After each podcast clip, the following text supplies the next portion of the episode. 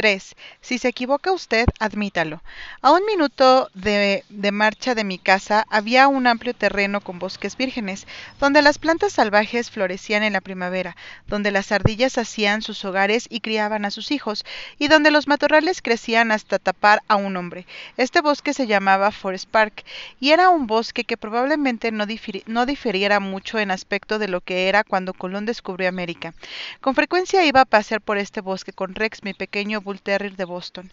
Era un perrito amigable, nada dañino, y como rara vez encontrábamos a alguien en el parque, lo llevaba sin collar y sin bozal. Un día encontramos a un policía montado, un hombre deseoso de mostrar su autoridad. ¿Qué es lo que eso de qué es eso de dejar al perro suelto en el parque sin bozal? Me, re me reprendió. ¿No sabe que es ilegal? Sí, lo sé, respondí suavemente, pero no creí que podría hacer daño aquí. ¿No creyó? No creyó. La ley no se interesa un pepino por lo que usted cree. Ese perro puede matar a una ardilla o morder a un niño. Por esta vez no le diré nada, pero si vuelve a encontrar a ese perro sin bozal y sin su collar y correa, lo llevaré ante el juez. Prometí obedecer. Y obedecí unas pocas veces, pero Rex estaba incómodo con el bozal y a mí me dolía ponérselo, de modo que decidí no colocárselo más. Todo marchó bien por un tiempo, pero de pronto tuvimos un, un tropiezo. Rex y yo corríamos por un sendero cierta tarde cuando repentinamente vi la majestad de la ley montada en un caballo alazán. Rex corría adelante directamente hacia el policía. Yo sabía que ya estaba perdido. No esperé que el policía empezara a hablar. Le gané. Le dije, agente, me, me, ha sorprendido con las manos en la masa. Soy culpable. No tengo excusas ni disculpas.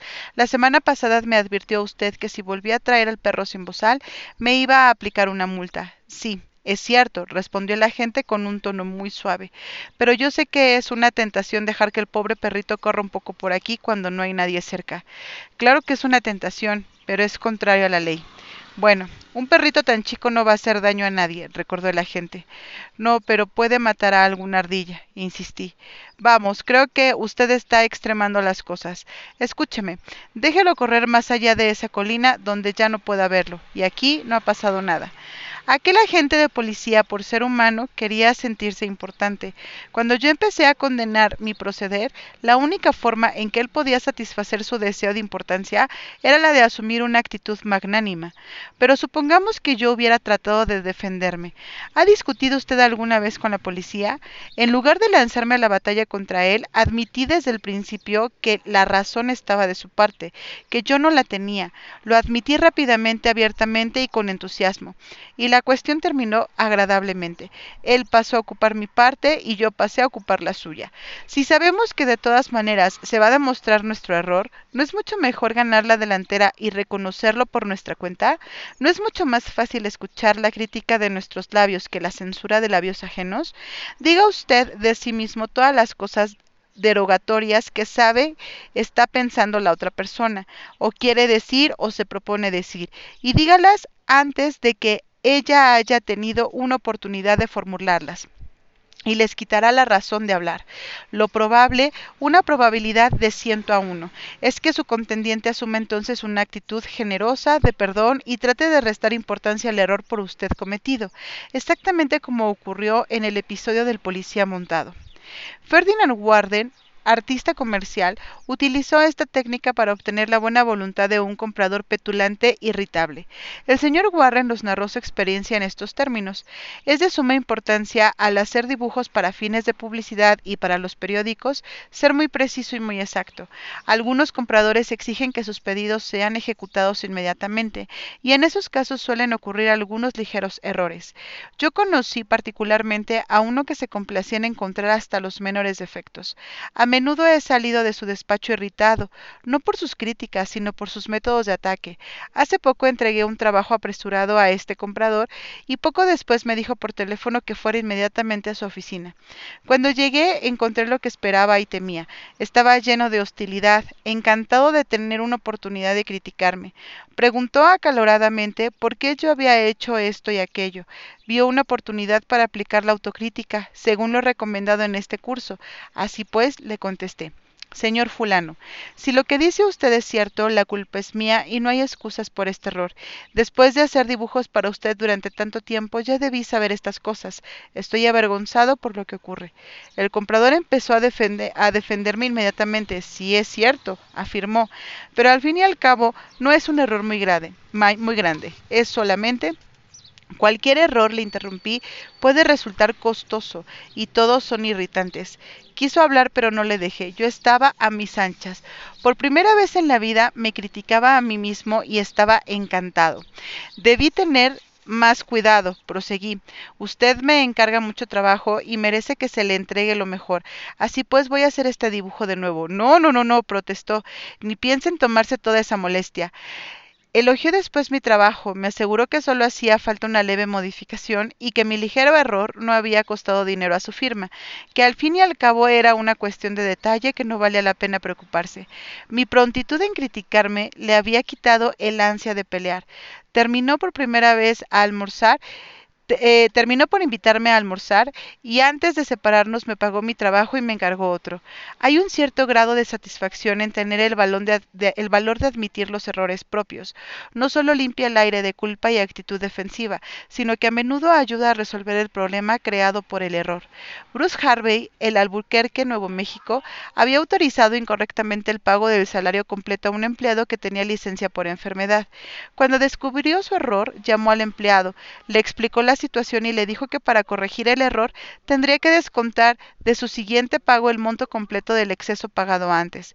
El empleado dijo que eso le causaría un grave problema financiero y pidió que los descuentos se hicieran a lo largo de determinado espacio de tiempo. Harvey le explicó que para hacer esto último necesitaba la aprobación de su supervisor. Y yo sabía que esto, nos dijo Harvey, provocaría una explosión por parte de mi jefe. Mientras trataba de decidir cómo manejar esta situación, comprendí que todo el problema había salido de un error mío y tendría que admitirlo así. Entré en la oficina de mi jefe, le dije que había cometido un error y después le hice un informe completo de los hechos. Replicó de modo explosivo que era culpa del departamento de personal. Repetí que la culpa era mía. Volví a explotar contra el descuido del departamento contable. Una vez más le expliqué que la culpa era toda mía. Culpó a otras dos personas de la oficina, pero cada vez yo repetía que era, era la culpa mía. Al fin, al fin me miró y me dijo, de acuerdo, es culpa suya. Arréglelo como mejor le parezca.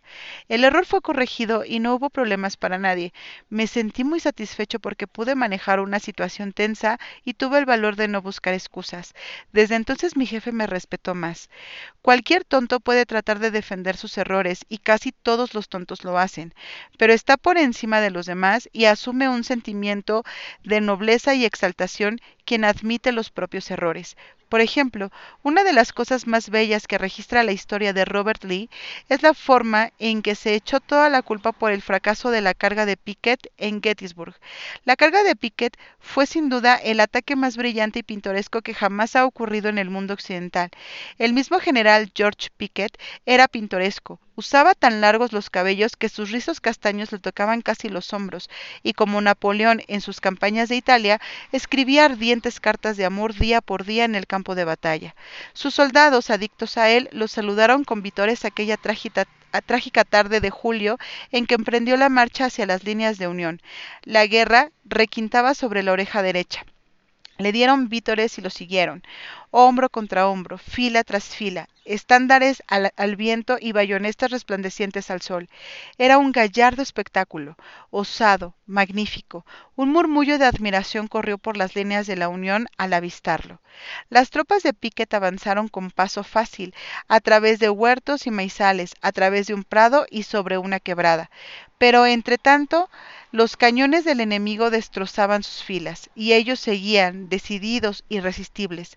De pronto la infantería de la Unión se alzó detrás del muro de piedra en el cerro del cementerio, donde se había ocultado y disparado anda, anda, andanada tras andanada contra las fuerzas indefensas que iban avanzando. La cima del cerro era una llamarada, un matadero, un volcán. En pocos minutos todos los comandantes de brigada, salvo uno, habían caído, y con ellos estaban en el suelo las cuatro quintas partes de los cinco mil hombres que mandaba Pickett. El general Lewis Armstad, que conducía las tropas en el embate final corrió adelante, saltó sobre el muro de piedra y agitando la gorra en la punta de la espalda gritó A ellos, muchachos. Así lo hicieron. Saltaron sobre el muro, hincaron bayonetas en los cuerpos enemigos, aplastaron cráneos con sus mosquetes y clavaron las banderas del sur en el cerro del cementerio. Las banderas flamearon allí por un momento apenas, pero ese momento breve como fue, resultó el momento supremo para la Confederación. La carga de Pickett brillante, heroica, fue no obstante el comienzo del fin. Lee había fracasado, no podía penetrar el norte y lo sabía, el sur estaba perdido. Tan triste, tan atónito quedó Lee que envió su renuncia y pidió a Jefferson Davis, presidente de la Confederación, que designara a un hombre más joven y más capaz. Si hubiera querido culpar a alguien, otro jefe, por el desastroso fracaso de la carga de Pickett, habría encontrado muchas excusas. Algunos de sus comandantes divisionarios fallaron. La caballería no llegó a tiempo para apoyar el ataque de la infantería. Esto resultó mal y aquello también pero Lee era demasiado noble para culpar a los demás. Cuando los soldados de Pickett, vencidos, ensangrentados, volvieron trabajosamente a las líneas confederadas, Robert Lee salió a su encuentro a solas y los recibió con una autocrítica que era poco menos que sublime. Todo esto, confesó, ha sido por culpa mía. Yo y solamente yo he perdido esta batalla. Pocos generales de la historia han tenido el valor y la fuerza de carácter necesarios para admitir tal cosa.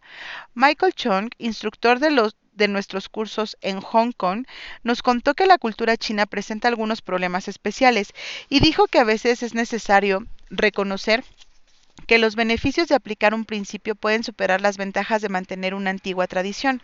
Tenía un alumno, un hombre maduro, que hacía muchos años estaba distanciado de su hijo. El padre había sido adicto al opio, pero ahora estaba curado. En la tradición china una persona mayor no puede tomar la iniciativa en un caso como aquel. El padre sentía que le correspondía al hijo dar el primer paso hacia la reconciliación. En una de las primeras clases del curso habló de sus nietos que no conocía y de lo mucho que deseaba reunirse con su hijo. Los alumnos del curso, todos chinos, comprendieron su conflicto entre su deseo y una antigua tradición. El padre sentía que los jóvenes debían mostrar respeto por sus mayores y que estaba en lo justo al no ceder a su deseo y esperar a que fuera su hijo quien se acercara a él. Hacia el fin del curso, el padre volvió a dirigirse a la clase. He estado pensando en mi problema, dijo. Dale Carnegie dice, si usted se equivoca, admítelo rápida y enfáticamente. Es demasiado tarde para que yo lo admita rápido, pero puedo hacerlo enfáticamente. Me porté mal con mi hijo. Él tuvo razón en no querer verme y en alejarme de su vida. Puedo perder dignidad al pedirle perdón a una persona más joven, pero fue mi culpa, y es mi responsabilidad admitirlo. La clase lo aplaudió y le dio todo su apoyo. En la clase siguiente contó que había ido a la casa de su hijo, le había pedido perdón y ahora había iniciado una nueva relación con su hijo, su nuera y sus nietos, a los que al fin había conocido.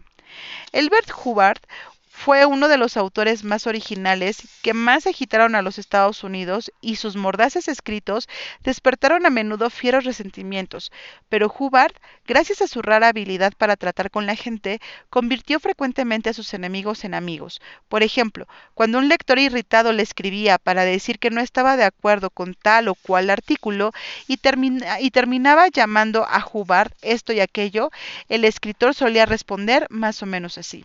Ahora que lo pienso bien, yo tampoco estoy muy de acuerdo con este artículo. No todo lo que escribí ayer me gusta hoy. Me alegro de poder saber lo que opina usted al respecto. Si alguna vez viene por aquí, debe visitarnos y ya desgranaremos este tema para siempre. A la distancia, con un apretón de manos, soy de usted muy atentamente. ¿Qué se puede decir a un hombre que nos trata así? Cuando tenemos razón, tratemos pues de traer suavemente y contacto a los demás a nuestra manera de pensar. Y cuando nos equivocamos, muy a menudo, por cierto, a poco que, seamos, honestos con nosotros mismos, admitamos rápidamente y con entusiasmo el error. Esta técnica no solamente producirá resultados asombrosos, sino que crease o no, nos hará comprender que criticarse es, de, es es en esas circunstancias mucho más divertido que tratar de defenderse. Recordemos el viejo proverbio, peleando no se consigue jamás lo suficiente, pero cediendo se consigue más de lo que se espera. Regla número 3. Si usted está equivocado, admítalo rápida y enfáticamente. Una gota de miel. 4. Si se irrita usted y dice unas cuantas cosas a otra persona, usted descarga sus sentimientos, pero ¿y la otra persona? ¿Compartirá acaso ese placer suyo? ¿Le será fácil convenir con usted al oír sus arranques belicosos y su actitud hostil? Si vienes hacia mí con los puños cerrados, dijo Woodrow Wilson, creo poder prometerme que los míos se, se, aprestarán más rápido que los tuyos, pero si vienes a mí y me dices, sentémonos y conversemos, y si estamos en desacuerdo, comprendamos por qué estamos en desacuerdo y precisamente en qué lo estamos, llegaremos a advertir que al fin y al cabo no nos hallamos tan lejos uno del otro, que los puntos en que diferimos son pocos y los puntos en los que convenimos son muchos, y que si tenemos la paciencia y la franqueza y el deseo necesario para ponernos de acuerdo, a ello llegaremos. Nadie aprecia más que John Rockefeller hijo la verdad de esta afirmación de Woodrow Wilson. Allá por 1915, Rockefeller era el hombre más despreciado en Colorado. Durante dos años terribles había sacudido a ese estado una de las más eh, más cruentas huelgas en la historia de la industria norteamericana. Los mineros furiosos, belicosos, exigían paga más elevada a la Colorado Full and Iron y Rockefeller dominaba en esa compañía. Había habido construcción de propiedades y se habían llamado a la fuerza del ejército, había corrido sangre, habían caído huelguistas alcanzados por las balas. En un momento como este, ardiente de odio en el aire, Rockefeller quería conquistar a su manera de pensar a todos los huelguistas, y lo consiguió. ¿Cómo? Veamos cómo. Después de varias semanas dedicadas a conquistar amigos entre ellos, Rockefeller dirigió la, la, palabra a los representantes de los huelguistas. Este discurso completo es una obra maestra. Produjo resultados asombrosos. Calmó las tempestuosas olas de odio que amenazaban envolverlo. Le valió una hueste de admiradores. Presentó los hechos en una forma tan amistosa que los huelguistas volvieron a trabajar sin decir una sola palabra más acerca de los aumentos de salario por los cuales habían luchado tan violentamente. Estudiemos la iniciación de este notable discurso. Veamos que resplandece literalmente de amistad. Recordemos que Rockefeller hablaba a unos hombres que pocos días antes querían colgarlo en la rama más alta de un árbol, pero su discurso no pudo ser más gentil, más amistoso, si lo hubiera dirigido a un grupo de misioneros. Lleno está el discurso de frases como estoy orgulloso de encontrarme aquí, después de visitaros en vuestros hogares, no nos encontramos aquí como extraños, sino como amigos, espíritu de mutua amistad, nuestros intereses comunes, solo por vuestra cortesía me encuentro aquí. Este es un día de fiesta en mi vida, comenzó Rockefeller. Es la primera vez que tengo la fortuna de encontrarme con los representantes de los empleados de esta gran compañía, sus funcionarios y superintendentes todos juntos, y puedo aseguraros que estoy orgulloso de encontrarme aquí y que mientras viva recordaré esta reunión. Si este mitin se hubiese efectuado hace dos semanas, hubiera estado yo aquí como un extraño para casi todos vosotros, pues solo habría podido reconocer unas pocas caras. Pero he tenido la oportunidad de visitar durante la última semana todos los campamentos en las minas del sur y de hablar individualmente con casi todos los representantes, salvo los que se habían marchado. Después de visitaros en vuestros hogares y de conocer a muchas de vuestras esposas e hijos, no nos reunimos aquí como extraños, sino como amigos. Y en ese espíritu de mutua amistad me complace tener esta oportunidad de discutir con vosotros acerca de nuestros intereses comunes. Como se trata de una reunión de funcionarios de la compañía y representantes de los empleados, solo por vuestra cortesía me encuentro aquí, porque no tengo la fortuna de ser funcionario ni un empleado. Y sin embargo entiendo estar íntimamente asociado con vosotros, porque en cierto sentido yo represento a la vez a los accionistas y a los directores. ¿No es este un ejemplo espléndido del arte de convertir a los enemigos en amigos? Imaginemos que Rockefeller hubiese tomado otro camino.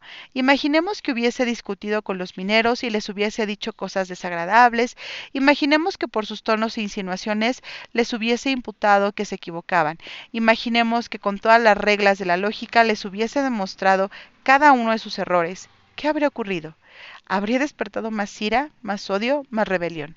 Si el corazón de un hombre está lleno de discordia y malos sentimientos contra usted, no puede usted atraerlo a su manera de pensar ni con toda la lógica de la creación. Los padres regañones, los patrones mandones y los maridos o esposas rezongones deben comprender que a nadie le gusta cambiar de idea. A nadie es posible obligar por la fuerza a que convenga con usted o conmigo, pero es posible conducir a la otra persona a ello si somos suaves y amables. Ya lo dijo Lincoln hace cerca de 100 años. Estas son sus palabras. Una vieja y exacta máxima dice que una gota de miel caza más moscas que un galón de hiel. También ocurre con los hombres que si usted quiere ganar a alguien a su causa, debe convencerlo primero de que es usted un amigo sincero. Ahí está la gota de miel que caza su corazón, el cual, dígase lo que se quiera, es el camino real hacia la razón. Las personas de negocios van aprendiendo que rinde beneficios el ser amable con los huelguistas. Por ejemplo, cuando 2.500 empleados de la fábrica de White Motor Company se declararon en huelga, pidiendo aumento de salarios y reconocimiento del sindicato, Robert Black, presidente de la empresa, no formuló acres censuras, ni amenazas, ni habló de tiranía, ni de comunismo. Elogió a los huelguistas, publicó en los diarios de Cleveland un anuncio en que felicitaba por la forma pacífica en que han abandonado sus herramientas.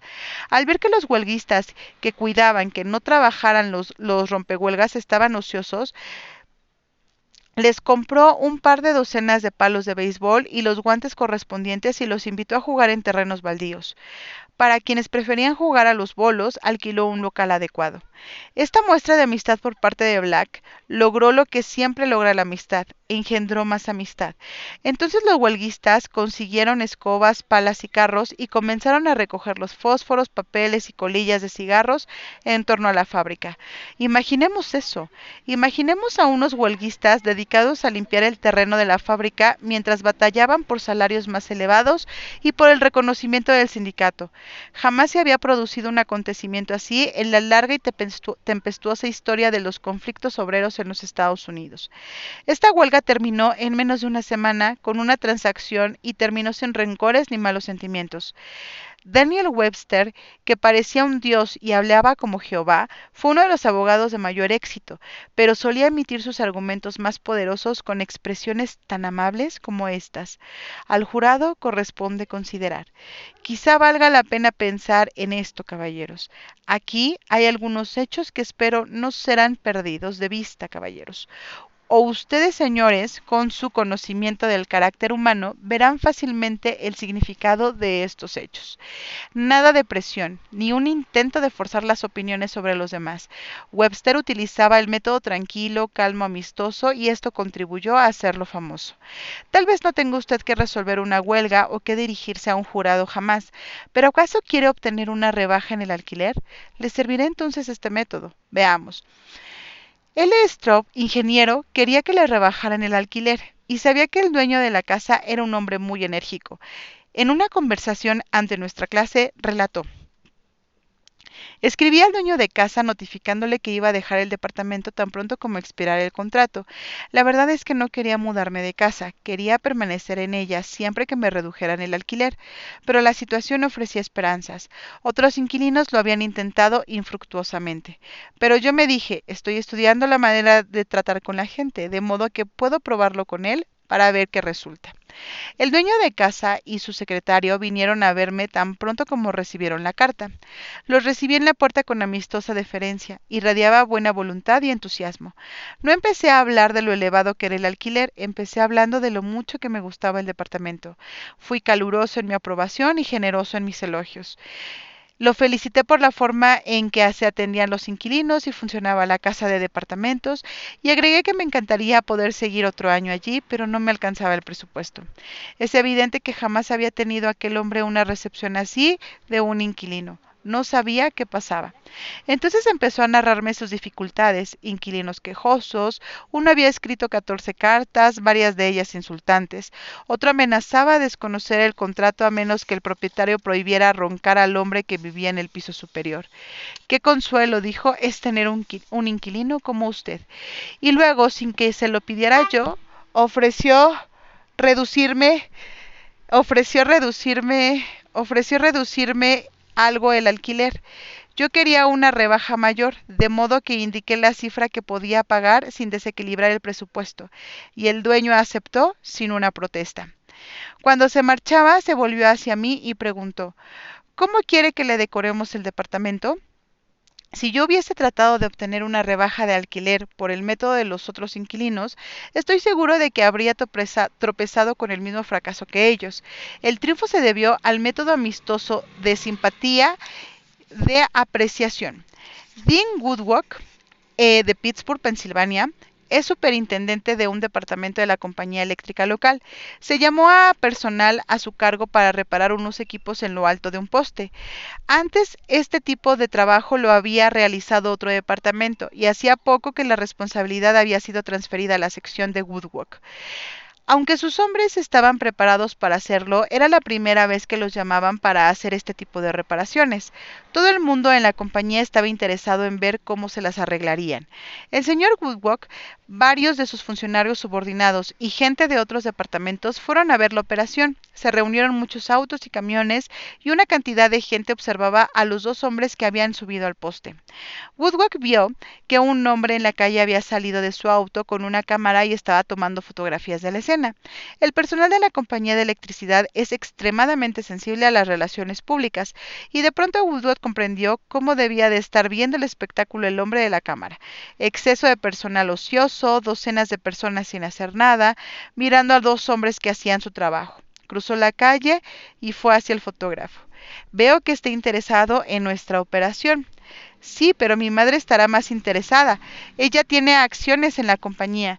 Esto le abrirá los ojos. Incluso puede decidir que su inversión fue imprudente. Desde hace años vengo diciéndole que en compañías como la suya hay mucha gente ociosa. Esto lo prueba y es posible que a los diarios también les interesen las fotos. De esa impresión, da esa impresión, ¿no es cierto? Yo pensaría lo mismo en su caso pero sucede que es una situación muy especial. Y explicó de qué se trataba, que era la primera salida de este tipo para su departamento y todos estaban interesados en ver los resultados de los ejecutivos para abajo. Le aseguró que bajo condiciones normales los dos hombres vendrían a trabajar solo, el fotógrafo bajó la cámara, le dio la mano a Woodward y le agradeció que se hubiera tomado la molestia de explicarle la situación. La actitud amistosa de Woodward le ahorró a su compañía una mala publicidad. Otro miembro de una de nuestras clases, Gerald Wynne, de Littleton, New Hampshire, nos contó cómo mediante una actitud amistosa obtuvo un arreglo muy ventajoso en un caso de reclamo por daños. A comienzos de la primavera, contó antes de que comenzara el deshielo, hubo una tormenta especialmente fuerte y el agua que normalmente se habría escurrido por los desagües tomó otra dirección al encontrar helados a estos y se introdujo en un lote donde yo acababa de construir una casa. Al no poder salir, el agua hizo presión contra los cimientos de la casa, se filtró bajo el piso de concreto del sótano, lo rajó y el sótano terminó inundado. Esto arruinó la caldera y los calentadores de agua. El costo de las reparaciones superaban los dos mil dólares, y yo no tenía seguro que cubriera este tipo de daños.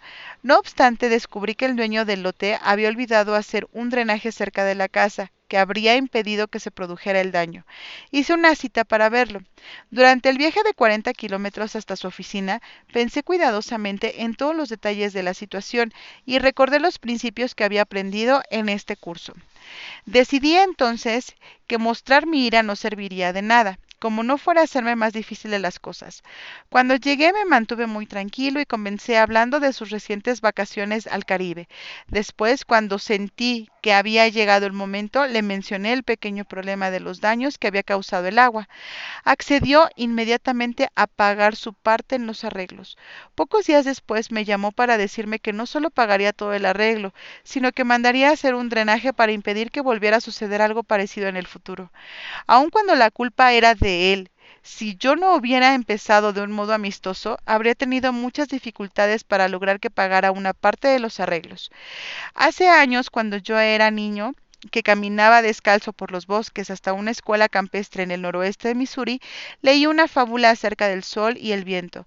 Discutieron ambos acerca de cuál era el más fuerte, y el viento dijo Te demostraré que soy el más fuerte. ¿Ves aquel anciano envuelto en una capa?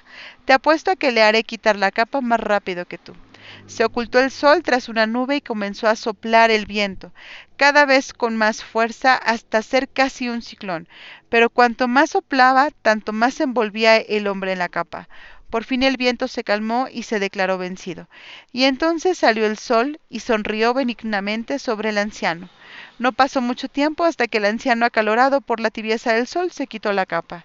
El sol demostró entonces al viento que la suavidad y la amistad son más poderosas que la furia y la fuerza. Los beneficios de la suavidad y de la amistad los demuestra cotidianamente la gente que ha aprendido que una gota de miel captura más moscas que un litro de hiel. F. Gale Connor, de Lutherville, Maryland, lo comprobó cuando tuvo que llevar por tercera vez al taller del concesionario a su auto de solo cuatro meses de vida. Le contó a nuestra clase. Ya era evidente que hablar, razonar o gritarle a la gente de la concesionaria no me daría una solución satisfactoria al problema. Entré al salón de exposición y pedí ver al dueño de la agencia, el señor White. Tras una corta espera me hicieron pasar a su oficina. Me presenté y le dije que había comprado mi auto en su agencia en razón de las recomendaciones de amigos que habían hecho tan tratos con él. Me habían dicho que los precios eran competitivos y el servicio excelente. Sonrió con satisfacción al escucharme. Después le expliqué el problema que tenía en el departamento de servicio. Pensé que le interesaría enterarse de una situación que podría empañar su buena reputación. Le dije. Me agradeció que se lo hubiera hecho notar y me aseguró que no tendría más problemas. No solo se ocupó personalmente de mi caso, sino que además me prestó un auto suyo para que usara mientras reparaban el mío. Esopo era un esclavo griego que vivió en la corte de Creso y que ideó fábulas inmortales seiscientos años antes de Jesucristo. Pero las verdades que enseñó acerca de la naturaleza humana son tan exactas en Boston o en Birmingham, ahora como lo fueron 25 siglos atrás en Atenas. El sol puede hacernos quitar la capa más rápido, más rápidamente que el viento, y la bondad, la amabilidad y la apreciación para con el prójimo puede hacerle cambiar de idea más velozmente que todos los regaños y amenazas del mundo. Recordemos lo que dijo Lincoln, una gota de miel caza más moscas que un galón de hiel. Regla número 4. Empiece en forma amigable.